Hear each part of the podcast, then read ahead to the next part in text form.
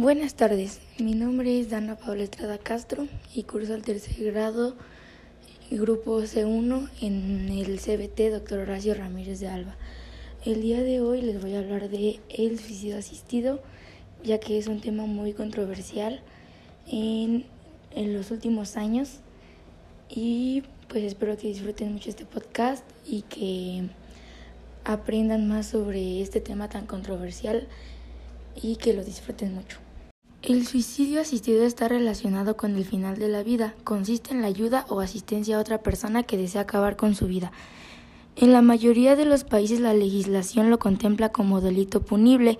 Los países que han legalizado el suicidio asistido son Austria, Bélgica, Canadá, España, Luxemburgo, Nueva, Zelanda, entre otros. Se considera asistencia al suicidio la entrega del material necesario para su realización. La ayuda puede ser facilitada por profesionales médicos, enfermeras u otras personas.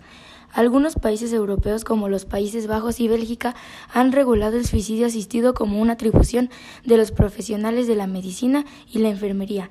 En cambio, Suiza permite que tanto el suicidio médicamente asistido como el auxilio al suicidio, es decir, cualquier persona pueda ayudar a otra a suicidarse sin consecuencias jurídicas y no tiene que realizarse necesariamente en un contexto médico o de enfermería. Se llevó a cabo un caso judicial en 1992.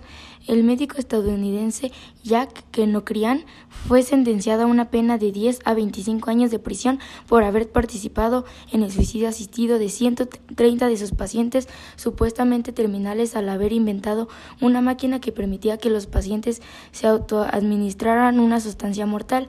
El argumento de, de este médico era que la asistencia al suicidio era un servicio médico prestado a sus pacientes para quienes su sufrimiento les resultaba insoportable o no tenían posibilidad de curarse.